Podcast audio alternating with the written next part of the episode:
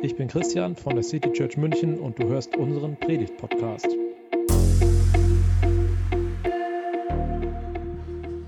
Ja, mal eine erste Frage. Wer von euch ist denn Karnevalist oder ich weiß nicht, wie sagt man hier, Faschingsmensch?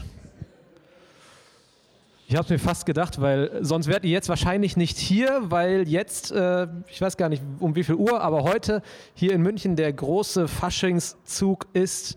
Sowas gibt es scheinbar tatsächlich. Schauen wir mal. Also ich habe am Freitag Fasching gefeiert, bei uns in der Straße mit den Nachbarn und vor allem mit den Kindern. Aber dieses äh, bunte und wilde Treiben, ich gebe zu, hier in München ist es nicht ganz so wild meistens, ähm, das endet am Mittwoch. Am Mittwoch ist Aschermittwoch und damit beginnt die Fastenzeit. Und äh, ja, überall im Land fasten ab Mittwoch Christen bis Ostern. Und ich habe das zum Anlass genommen, mir heute auch nochmal Gedanken über das Fasten zu machen und darüber auch zu predigen. Und wir werden sehen, dass zum Fasten vor allem auch mehr gehört, als einfach nur auf irgendetwas zu verzichten. Also es wird in dieser Predigt tatsächlich weniger um Essen und Trinken gehen, als man beim Fasten erstmal erwarten würde. Also erstmal die Frage, warum wird denn überhaupt gefastet? Also jetzt äh, gar nicht unbedingt, warum in dieser Zeit, also in der Zeit, das hat was mit, äh, mit der Vorbereitung auf die Kreuzigung Jesu und so zu tun, sondern warum wird überhaupt gefastet? Und es gibt im Alten Testament, also im ersten Teil der Bibel, einige Stellen, in denen davon die Rede ist, dass jemand längere Zeit gefastet hat. Zum Beispiel Mose, als er auf dem Berg ist, wo er die zehn Gebote bekommen hat. Er war wohl ungefähr 40 Tage dort oben und er hat in dieser ganzen Zeit nicht gegessen und nicht getrunken. Oder Elia, der, nachdem er von einem Engel etwas zu essen bekommen hat, genau wie Mose auch 40 Tage lang nichts mehr gegessen hat. Also beides wären für mich so Zeichen für so ein ganz, ganz besonderes Fasten. Es wären Zeichen dafür, dass Gott uns genug gibt, dass die Gegenwart Gottes uns so ausfüllt und sättigt, dass wir einfach keine Nahrung mehr brauchen, dass es keine anderen Bedürfnisse mehr gibt. Ganz direkt bei Gott sind all unsere Bedürfnisse gestillt. Jetzt kommt das große Aber in unserem Leben hier auf dieser Erde können wir in aller Regel nicht so direkt bei Gott sein. Wir haben weiterhin Bedürfnisse, wir haben weiterhin Hunger und vor allem auch Durst. Es gab darüber hinaus aber auch Festtage, an denen streng gefastet wurde, also wirklich weder gegessen noch getrunken. Zum Beispiel bei Esther oder bei Paulus, da gab es ein ganz strenges Fasten. Das war dann auf drei Tage begrenzt länger ist auch einfach nicht gesund, vor allem ohne Trinken äh, wird es echt kritisch. Es gab auch längere Fastenzeiten, da durfte dann aber getrunken werden. Die Gründe dafür waren ganz unterschiedlich. Das konnte der Tod einer nahestehenden Person sein, wo man aus Trauer gefastet hat. Oder es konnte daran liegen, dass man vor einer wichtigen Entscheidung stand und ja, Gottes Antworten erbeten hat oder auch darum, um Buße auszudrücken, dass einem etwas leid tut. Besonders wichtig war Fasten, wenn man Gottes Gegenwart gesucht hat, wenn man gebetet hat und man wollte mit dem Fasten die Dringlichkeit des Gebets unterstützen oder unterstreichen. Also ihr seht, es gibt verschiedene Gründe fürs Fasten. Und ich möchte mit euch einen Text Stück für Stück durchgehen, der davon handelt, wie man denn fasten soll. Ich habe es gerade schon gesagt, der Text ist etwas älter aus dem Buch Jesaja. Das ist ein Prophet und Propheten der Bibel, die hatten es so an sich, den Lebensstil der Menschen ihrer Zeit zu kritisieren.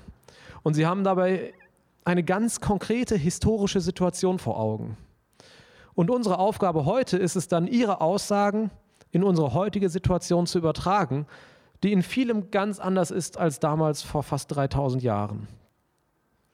Also wir haben das gerade gesungen, Gott bleibt der gleiche, wir und unsere Kultur aber nicht. Deswegen müssen wir da immer wieder auch ein bisschen nachdenken, was es denn für uns heute heißen kann. Der Text steht in Jesaja 58 und ihr könnt immer den Abschnitt, über den ich spreche, über den ich mir Gedanken gemacht habe, hier vorne mitlesen, wenn ich die Fernbedienung anhabe. Verkünde es aus voller Kehle, laut wie Trompetenklang, halte dich nicht zurück. Verkünde meinem Volk seine bösen Taten und halte Jakob seine Sünden vor. Also ihr merkt schon hier an den ersten Worten, es wird heute vielleicht auch ein bisschen ungemütlich, es wird jetzt nicht so eine Wellness-Geschichte, sondern wenn die Propheten reden, dann geht es ganz oft schon um Kritik. Es geht darum, wo etwas falsch läuft. Und wie so oft in den Büchern der Propheten spricht Gott ganz persönlich, ganz direkt durch einen Propheten. Und hier beauftragt er Jesaja, das, was er zu sagen hat, laut und deutlich zu sagen. Es geht also nicht um irgendeine Nebensächlichkeit. Es geht nicht um eine Kleinigkeit. Es ist etwas, was jeder hören soll. Und auch der Adressat von dieser Rede, die jetzt kommt, ist klar. Es geht um Gottes Volk. Also hier steht dann Jakob. Und Jakob ist einer der Stammeltern des Volkes Israel. Und der bekam einmal in einer Situation, wo er mit einem Engel oder Gott gerungen hat, den Beinamen Israel. Und genau diesem Volk soll der Prophet die bösen Taten vorhalten. Er soll ihnen aufzeigen, dass die Sünde dafür verantwortlich ist, dass sie keinen Kontakt mehr zu Gott aufbauen.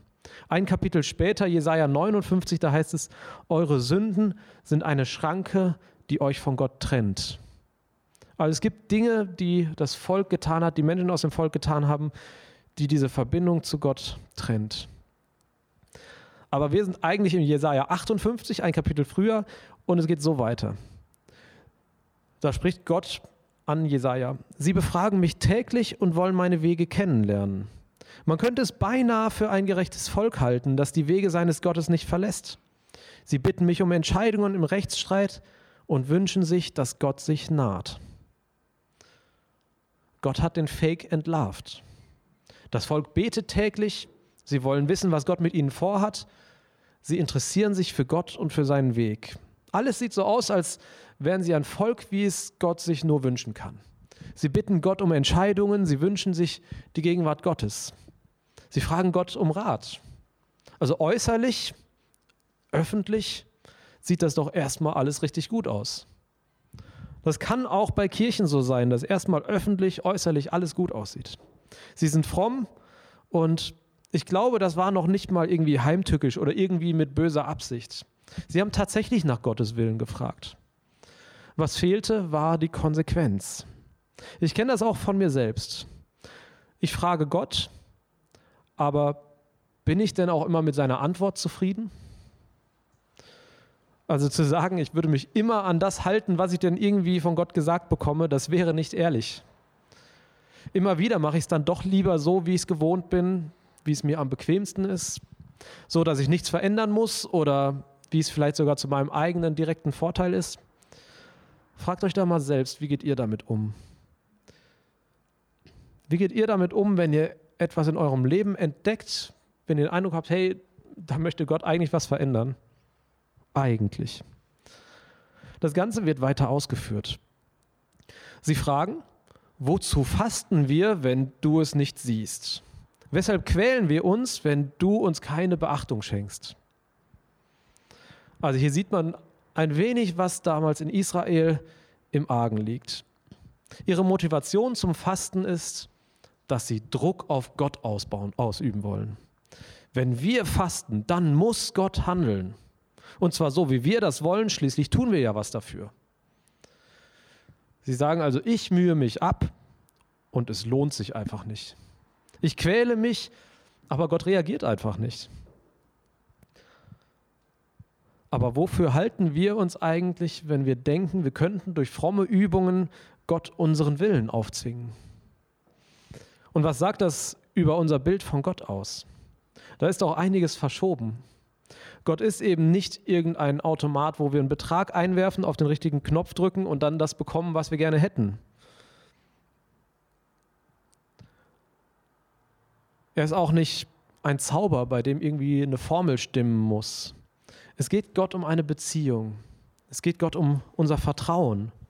Und ob wir in einer Beziehung mit Gott leben, in der wir ihm vertrauen, das wird dann daran deutlich, wie wir mit anderen Menschen und wie wir mit Gott umgehen. Lass uns mal schauen, wie hier weiter argumentiert wird. Begreift doch, Während ihr fastet, geht ihr euren Geschäften nach und übt Druck auf alle eure Arbeiter aus. Während ihr fastet, zankt und streitet ihr und schlagt mit gottloser Faust zu. Ihr fastet zurzeit nicht so, dass ihr, eure, dass ihr eurer Stimme damit im, Gehör, äh, im Himmel Gehör verschaffen könnt. Die Beschreibung ist nicht gerade schön, oder? Die Leute gehen ihrer Frömmigkeit nach und fasten und gleichzeitig sind sie im Alltag hartherzig und Gott ist ihnen recht egal. Da leuchtet es doch sofort ein, dass man damit bei Gott nichts erreichen kann, oder? Wenn ich meiner Frau am Sonntag sage, dass ich sie liebe und dann unter der Woche alles tue, um sie vom Gegenteil zu überzeugen, indem mir egal ist, was ihr wichtig ist, was glaubt ihr, wie das bei meiner Frau ankommt? Also Zank und Streit, Gottlosigkeit, Unterdrückung und Ausbeutung, das sind Dinge, mit denen kann Gott echt überhaupt gar nichts anfangen. Wenn wir sonntags hier unseren Gottesdienst feiern, einander aber unter der Woche egal sind oder sogar streiten, was ist Gottesdienst denn dann wert? Genauso, wenn wir sonntags hier schön in unsere Kirche laufen, unter der Woche aber ohne Gott leben und uns seine Vorstellungen egal sind, was nützt dann der Gottesdienst? Geben wir dann Gott am Sonntag wirklich die Ehre oder ist das alles nur Fake? Eigentlich ist das Ganze doch so logisch, dass man das gar nicht extra sagen müsste. Und doch schleicht sich so etwas nicht nur damals beim Volk Israel ein, sondern das kann sich auch bei uns heute ganz leicht einschleichen. Und so wie damals der Prophet aufstehen musste und das aus voller Kehle verkünden musste, ist das auch heute immer mal wieder dran, damit wir nicht in so einen gottlosen Trott geraten. In die Kirche gehen, in der Bibel lesen, beten, aber im Alltag geht es einem dann am allerwertesten vorbei, was Gott wichtig ist. Wir konsumieren weiter, als wenn das keine Auswirkungen auf andere Menschen hätte. Immer mehr, immer billiger, ohne jeden Gedanken. Das ist, wie wir vielleicht heute unterdrücken. Und dann geht es noch weiter mit der Haltung. Soll das ein Fasten sein, wie ich es liebe? Und soll das bei mir als der Tag gelten, an dem sich ein Mensch selbst erniedrigt? Ihr senkt den Kopf wie ein Grashalm. Dazu kleidet ihr euch in Sack und Asche. Nennt ihr das Fasten? Glaubt ihr, dass so ein Tag dem Herrn angenehm sein könnte? Also man kann sein Fasten, man kann seine Frömmigkeit so richtig schön zur Schau stellen. Alle kriegen es mit, Sack und Asche wie so ein Statussymbol tragen, um allen zu zeigen, wie fromm man ist. Mann, was bin ich doch für ein toller Christ. Immer mit dem erhobenen Zeigefinger in der Bibel unterwegs und alle sollen es sehen. Jesus hat dazu in Matthäus 6 mal etwas gesagt. Wenn ihr fastet, so tut es nicht öffentlich wie die Heuchler, die blass und nachlässig gekleidet herumgehen, damit die Leute sie für ihr Fasten bewundern. Ich versichere euch, das ist der einzige Lohn, den sie jemals dafür erhalten werden. Wenn du fastest, dann kämme deine Haare, wasche dir das Gesicht, dann wird niemand auf den Gedanken kommen, dass du fastest, außer deinem Vater, der weiß, was du in aller Stille tust. Und ein Vater, der alle Geheimnisse kennt, wird dich dafür belohnen. Das Fasten soll man uns nicht ansehen. Es soll eben kein äußerliches Leiden sein. Das würde auch nicht dem entsprechen, was Gott uns gibt. Er gibt uns Freude, er gibt uns Freiheit und nicht Last und Druck. Fasten kann gut sein, aber eben nicht als ein Leiden, das ich mir auferlege. Fasten kann uns helfen, ungute Gewohnheiten abzulegen. Es kann uns helfen, uns nicht ablenken zu lassen. Aber beim Fasten konzentrieren wir uns nicht auf etwas, das uns fehlt, sondern darauf, dass Gott uns erfüllt. Dass Gott uns erfüllt und uns Freude schenkt. Fasten kann dazu helfen, sich auf Gott auszurichten, ganz besonders tief mit ihm ins Gespräch zu kommen und auch manche Ablenkung auszuschalten, die verhindert, dass wir wahrnehmen, was Gott uns sagen möchte.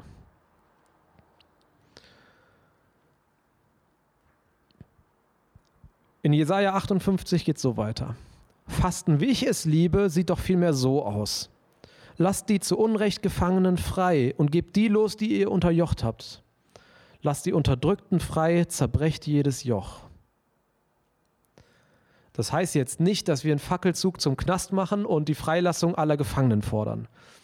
Ich weiß nicht, ob ihr mal hier in München am äh, Stadelheim vorbeigefahren seid. Da gibt es auf der gegenüberliegenden Seite an einem Wohnhaus ein Graffiti, Freiheit für alle. Es heißt hier, die zu Unrecht Gefangenen sollen wir freilassen. Das heißt, es gibt Menschen, die sind zu Recht gefangen, aber die zu Unrecht Gefangenen sollen wir freilassen. Wir sollen die losgeben, die wir unterjocht haben, die wir unterdrücken. Aber wer ist das eigentlich? Ich vermute mal, ihr habt keine Gefangenen im Keller. Aber es gibt Menschen, auf deren Kosten wir leben. Es gibt Menschen, die leiden, damit es uns gut geht. Israel war in, ihrer, war in seiner Geschichte immer mal wieder in Gefangenschaft. Und ganz besonders prägend war natürlich die Zeit, als sie als Sklaven in Ägypten arbeiten mussten, als sie geschuftet haben für den Wohlstand anderer. Und Gott zeichnet aus, dass er sie immer wieder in die Freiheit geführt hat. Israel hat es also erlebt, was es heißt, aus der Unterdrückung und unrechtmäßiger Gefangenschaft befreit zu werden. Und jetzt waren aber manche Menschen in Israel in der Situation, dass sie selbst Menschen in ihren Dienst hatten, denen gegenüber sie sehr hart waren, die sie ausgebeutet haben. Und da ist es ja klar, dass das Gott nicht gefallen kann. Die Israeliten, sie haben erfahren, was Freiheit bedeutet, also sollen sie genau das auch weitergeben. Vielleicht sind manche von uns auch in der Position, im Beruf oder in der Familie oder vielleicht auch im Ehrenamt, dass sie viel von anderen abverlangen. Und vielleicht auch so viel, wie über deren Kraft geht. Andere machen sich für euch kaputt, werden krank oder leiden unter dem Druck. Und Gott sagt hier ganz klar, lasst sie los. Für mich kommt da aber vor allem auch wieder unsere globale Verantwortung ins Spiel. Auch da gilt es, mehr und mehr achtsam zu werden, was ich konsumiere und welche Auswirkungen das auf andere Menschen hat. Es gibt aber auch noch eine weitere Perspektive. Es gibt eine weitere Möglichkeit, jemanden gefangen zu halten. Allerdings aus einer etwas übertrageneren Sicht, auf einer geistlicheren Ebene. Ich bin mir ziemlich sicher, dass an jedem von uns schon mal jemand schuldig geworden ist. Und wenn wir demjenigen nicht vergeben wollen, dann binden wir ihn an seine Schuld. In Johannesevangelium im Neuen Testament, in Vers äh, Kapitel 20, da heißt es, oder da sagt Jesus, wem ihr die Sünden vergebt, dem sind sie vergeben. Wem ihr sie nicht vergebt, dem sind sie nicht vergeben.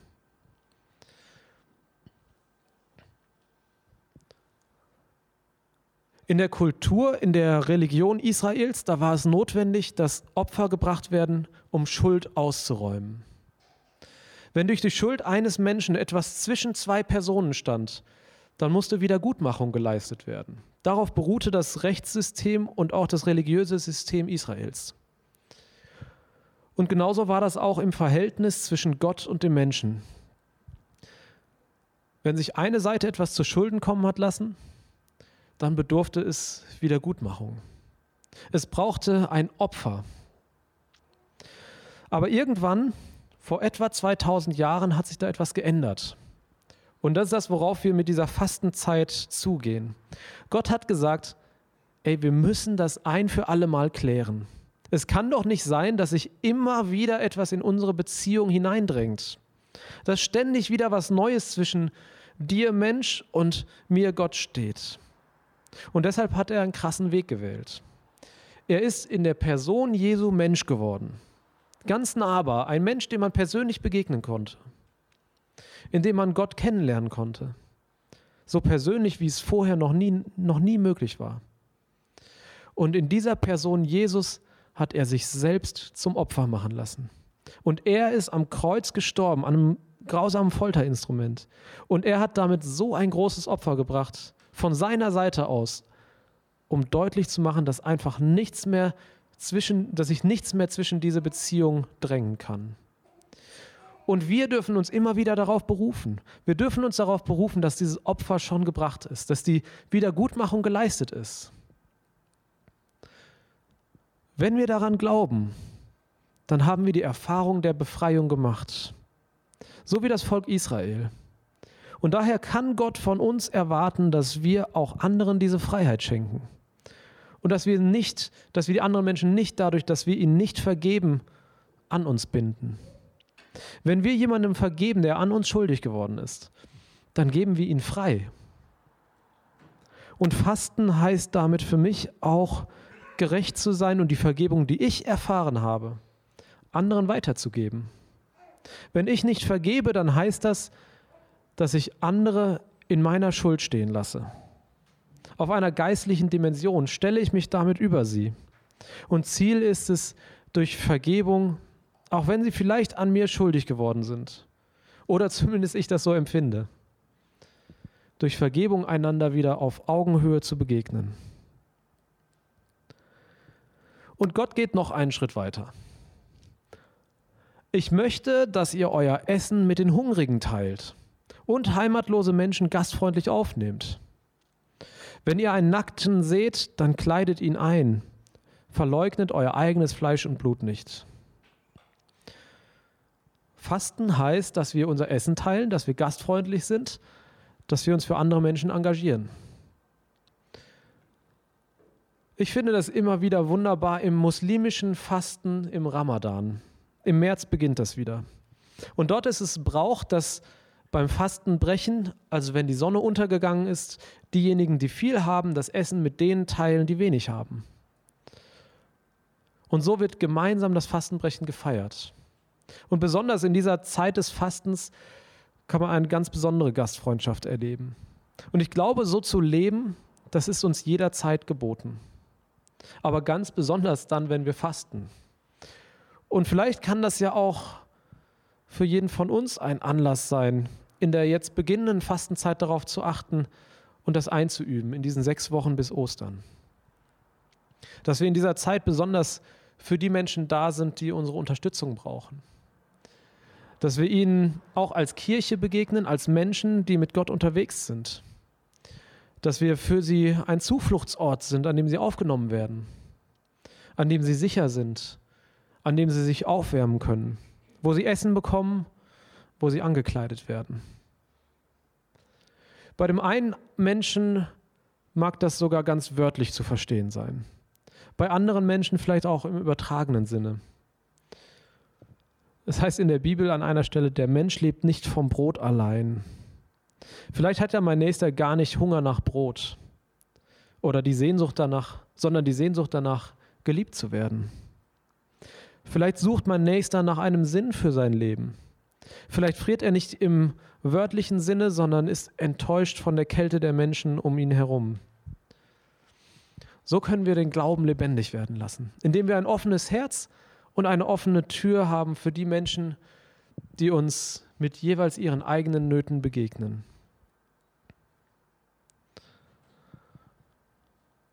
Denn wenn du so handelst, wird dein Licht aufleuchten wie die Morgenröte. Deine Heilung wird schnelle Fortschritte machen. Deine Gerechtigkeit geht dir dann voraus und die Herrlichkeit des Herrn folgt dir nach. Dann wirst du rufen und der Herr wird antworten. Du wirst um Hilfe schreien und er wird antworten. Hier bin ich. Also ich erinnere nochmal daran, die Worte hier sind zuallererst an das Volk Israel gerichtet. Und die Situation des Volkes war, dass sie gerade erst aus dem Exil in Babylon befreit worden sind. Eine Zeit, die das Volk wirklich schwer getroffen hat. Sie hatten noch so viele Wunden, die zu heilen waren. Aber diese Heilung steht für Gott in direkter Verbindung damit, wie sie anderen Menschen, auch aus ihrem eigenen Volk gegenüber handeln. Gesund werden können sie nur, wenn sie gerecht sind. Und gerecht heißt bei Gott immer auch liebevoll. Das Volk wird wieder stark werden. Das ist die Zusage und die steht. Und genauso gilt das auch für uns als Kirche. Die Kirche wird stark werden, wenn sie so handelt. Und sie wird leuchten wie die Morgenröte. Sie wird sichtbar und ihr Licht ausstrahlen. Wenn die Kirche so handelt, dann wird man sehen, Gottes Herrlichkeit ist da. Und wir werden erleben, dass Gebete erhört werden, dass Gott präsent ist. Ich möchte abschließend an meine Gedanken noch die letzten Verse vorlesen, in denen noch einmal zusammengefasst wird, was eigentlich der Auftrag ist und in denen auch ein Ausblick auf die Folgen gegeben wird. Das ist eine ganz starke Zusage und ich werde sie nicht kommentieren. Denn manchmal sind Bibeltexte in sich einfach auch so wunderbar poetisch, dass sie für sich selbst sprechen. Entferne die Unterdrückung aus deiner Mitte. Lass die höhnischen Fingerzeichen und das trügerische Reden. Öffne dem Hungrigen dein Herz und hilf dem, der in Not ist.